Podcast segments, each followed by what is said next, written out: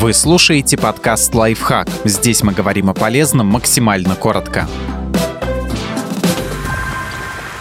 Поможет ли криокамера прокачать здоровье? Говорят, что экстремальный холод помогает похудеть, улучшить сон и иммунитет. Криокамера – это комната с температурой воздуха от минус 110 до минус 145 градусов. Человека помещают в нее максимум на 3 минуты. Эта процедура называется общей криотерапией. Клиники, предлагающие сеансы в криокамере, приписывают им много целебных свойств, включая нормализацию сна и улучшение настроения, помощь в борьбе с вредными привычками, улучшение иммунитета. Однако научные данные подтверждают только часть этих заявлений и то не полностью.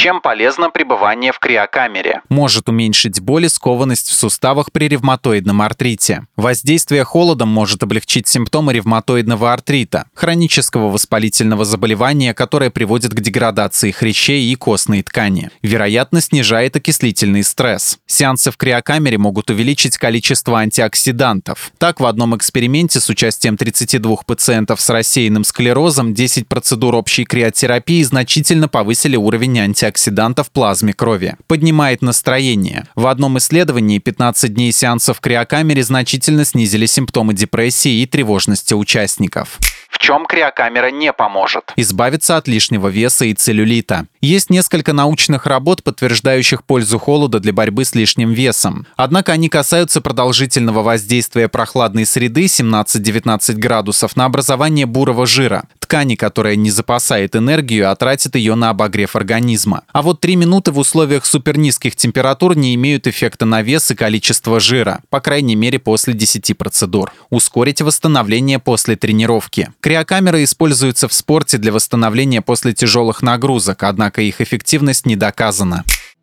Подписывайтесь на подкаст «Лайфхак» на всех удобных платформах. Ставьте ему лайки и звездочки, оставляйте комментарии. Услышимся!